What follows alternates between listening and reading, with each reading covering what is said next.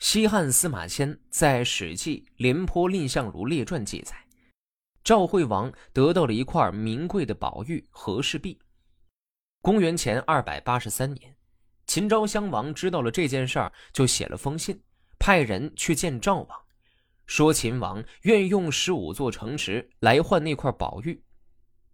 赵王想来想去，拿不定主意，就跟大臣们商量。蔺相如知道了，对赵王说道：“让我带着和氏璧去见秦王吧，到那里我见机行事。如果秦王不肯用十五座城来交换，我一定把和氏璧完整的带回来。”后来，蔺相如带着和氏璧去了，但秦王明显没有诚意交出十五座城池。蔺相如凭借着自己的聪明才智，使宝玉完好的回归赵国。这就是家喻户晓的完璧归赵。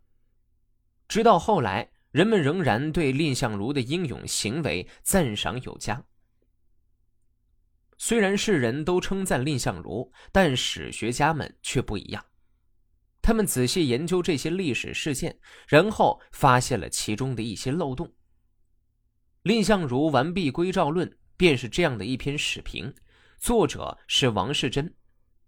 王世贞作为明代著名的历史学家，对历史事件的评价从不盲从古人，常常是见前人所未见，道前人所未道，善察疑似之际。蔺相如完璧归赵论针对蔺相如完璧归赵这个史实发表了不同的看法，令读者读完之后能够反思这一经典故事背后的合理性。作者撇开蔺相如个人品德优劣不论，着眼于形势大局，从秦赵两国的利害关系入手，居高临下指摘历史人物活动的某些欠缺失策之处，顺理而成章提出了自己的一家之言。虽说内容是历史评论，但是他却是以散文创作的手法来对政治社会发表自己独到的议论。这也是这篇史论的特别之处。蔺相如完璧归赵，人人都称赞他，但我不敢苟同这一看法。秦国以十五座城池的空名欺诈赵国，以勒索和氏璧，这时说他要得到璧是实情，而不是借此以窥视赵国。赵国知此实情就不给，不知此实情就给；知此实情而惧怕秦国就给，知此实情而不惧怕秦国就不给。这只要两句话就能解决了，为何既惧怕他而又去激怒他呢？而且秦国想要得到玉璧，赵国不给，双方都没有什么是非曲直可言。赵国送去玉璧，而秦国不给成，其屈在秦。秦国给城，而赵国收回了玉璧，其屈在赵。要想使秦国理屈，则不如放弃玉璧；害怕失去玉璧，则不如不给。秦王既然按照地图划给了城池，又设九兵之疑点，斋戒之后才接受玉璧，其事已是不得不给城的了。如果秦王得到了璧而不给城，相如便可上前陈述：“我本来就知道。”大王是不会给成的，这璧不就是赵国的一块玉璧吗？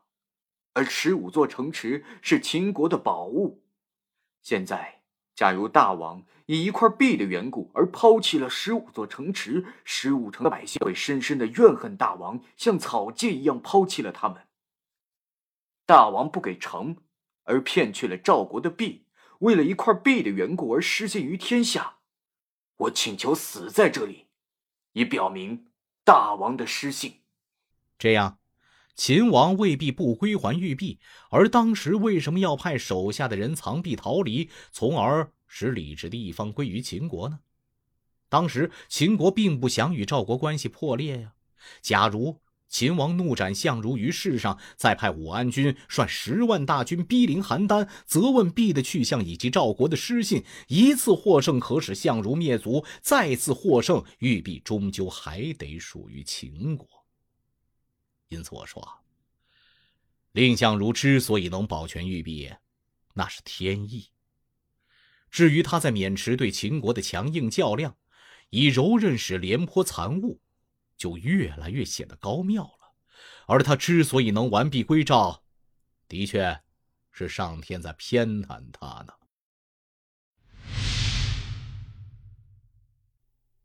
《晁错论》是苏轼创作的一篇人物评论文，评论对象为西汉初年景帝时期的政治改革家晁错。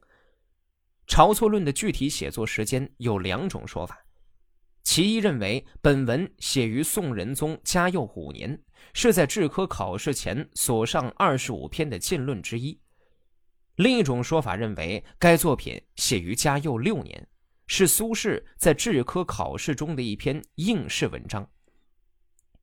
晁错是西汉著名的文学家、政治家，在汉文帝时期享有太子智囊之美誉，在汉景帝时任御史大夫，深得汉景帝的信任与重用。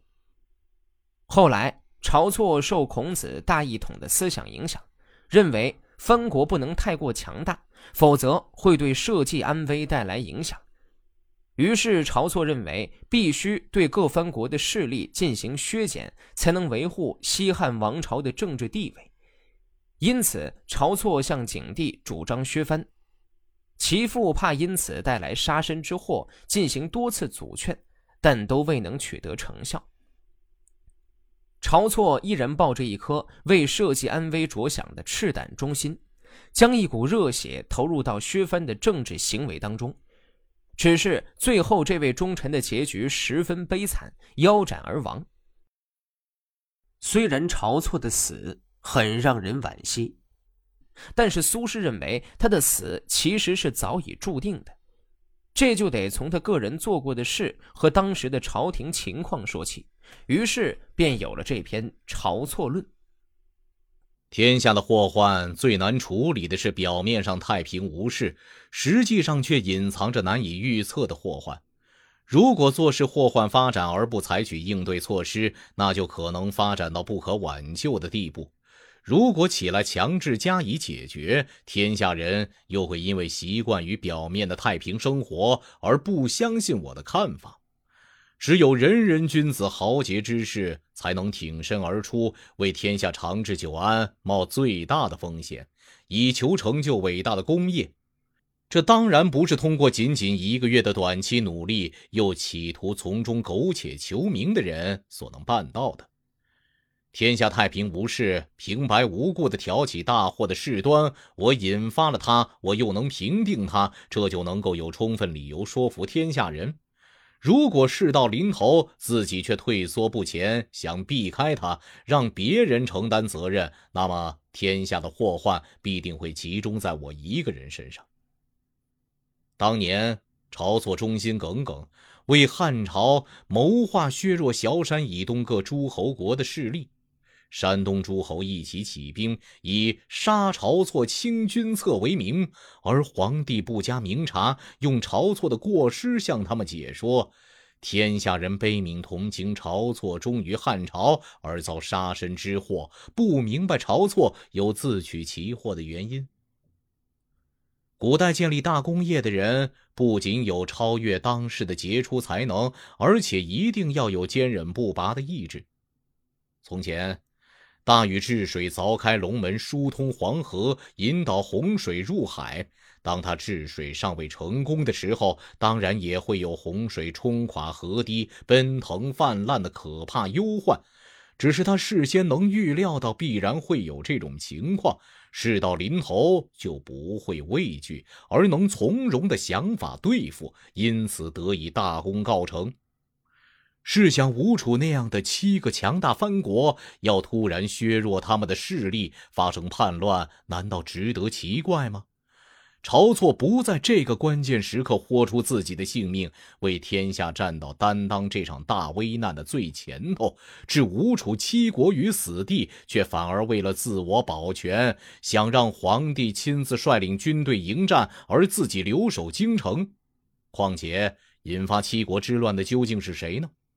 自己想要获得削藩建功的美名，又怎能逃避他所带来的祸患？以亲自率领军队迎战这种最大的危险，跟留守京城这种最大的安全，自己明明是引发叛乱的祸首，却选择了最安全的差事，而把最危险的任务送给了皇帝。这正是忠臣义士极其愤恨不平的缘故啊！这种时候，即使没有袁盎。晁错也难以免除杀身之祸，为什么呢？自己想安居留守，而让皇帝亲自带兵出征，从情理上说，皇帝对此本来就已经很难忍受了，因此心里很反感他的建议。这样，袁盎的挑拨谗言才能乘机起作用。假如吴楚七国反叛时，晁错亲自担当最危险的任务，日夜操练军队，厉兵秣马，向东进军，以等待破敌机会，使危险的局势不至于牵累皇帝，那么景帝一定会依仗晁错而无所畏惧。这样，即使有一百个袁盎，又哪里有机会挑拨离间呢？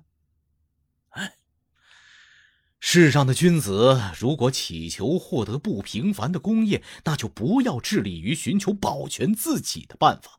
假如晁错亲自率领军队讨伐吴楚，未必不能建功。正因为他想保全自身，而使皇帝不高兴，奸臣才有了挑拨离间的机会。如此看来，晁错用以自我保全的办法，岂不正是他自取其祸的原因吗？